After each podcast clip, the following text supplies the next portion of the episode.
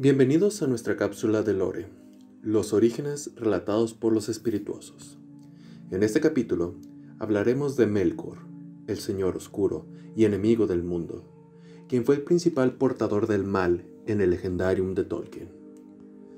Si no están familiarizados con el legendarium de Tolkien, probablemente algunos personajes no lo sepan ubicar o reconocer, pero en capítulos posteriores los explicaremos a detalle, para que puedan comprender su participación con Melkor.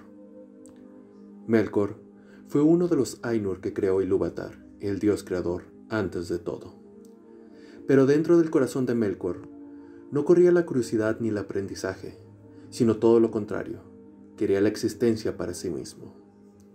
Pues así fue, cuando la Ainur Lindale, la canción de los Ainur, fue tocada, porque en dicha música Melkor desentonaba cada vez que podía, porque él quería aprovecharse del ritmo.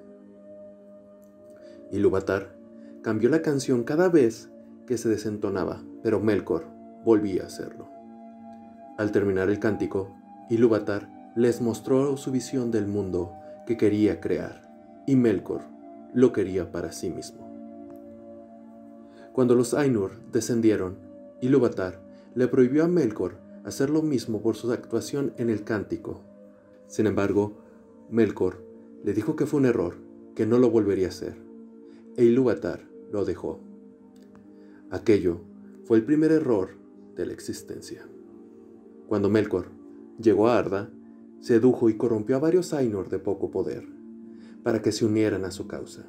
De ahí nacieron los Barlocks, los dragones y Sauron.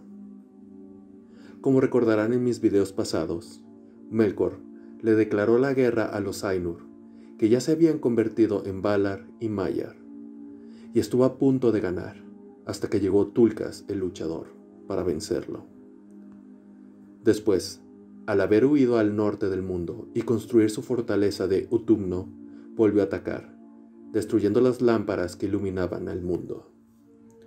Y ahora, teniendo la Tierra Media para conquistarla, construyó una segunda fortaleza en la frontera de su territorio, llamada Angband, donde su lugarteniente, Sauron, residiría.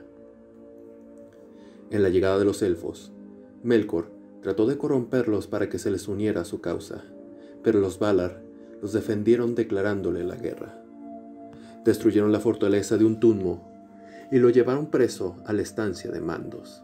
Ahí, Melkor duró tres edades encerrado creyendo que todo esto fue culpa de los elfos.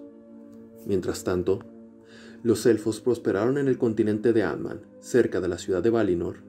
Se crearon los dos árboles que iluminarían el mundo y reinaría la paz. Una de las mayores obras que se crearon en el tiempo que estuvo Melkor prisionero fueron los Silmarils, las joyas más hermosas jamás antes hechas, que irradiaban su propia luz proveniente de los dos árboles de Valinor. Su creador fue Feanor, príncipe de la primera estirpe de elfos, los Noldor. Melkor fingió arrepentimiento en su prisión y pidió piedad. Los Valar, incorruptos de maldad, le creyeron, pero él ayudaría a prosperar a Arda y arreglaría lo que habría roto.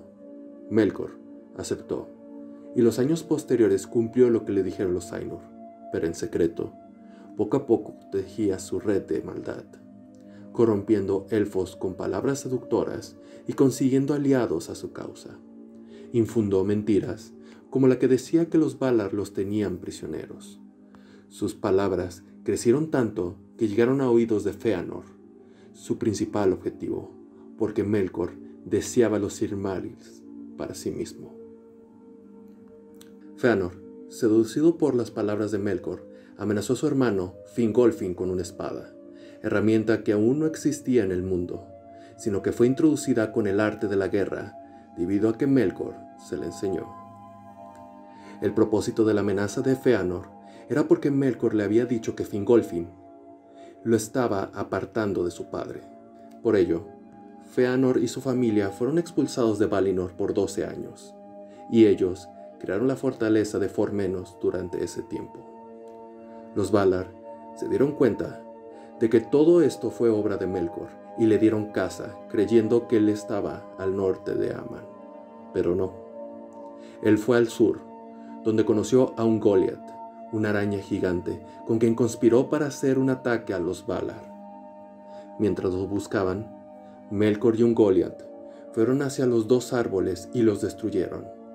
Melkor le clavó una lanza y un Goliath se bebía su savia. Cuando el mundo cayó en tinieblas, los Valar fueron hacia los árboles, pero ya era tarde. Estaban destruidos y Melkor había huido.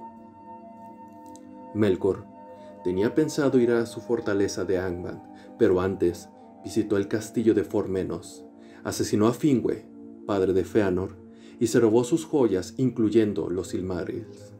Por fortuna, Feanor no se encontraba en su castillo, pero cuando se enteró de aquella atrocidad, empezó a llamar a Melkor como Morgoth, que significa enemigo del mundo. En medio camino, un Goliath detuvo a Morgoth y le exigió las joyas porque deseaba su intensa luz. Morgoth le dio todas, excepto los Silmarils. Entonces un Goliath lo traicionó y lo enredó con su telaraña para asesinarlo, pero Morgoth gritó tan fuerte que los Barlocks de Ambat lo escucharon y fueron a auxiliarlo, haciendo que un Goliath huyera.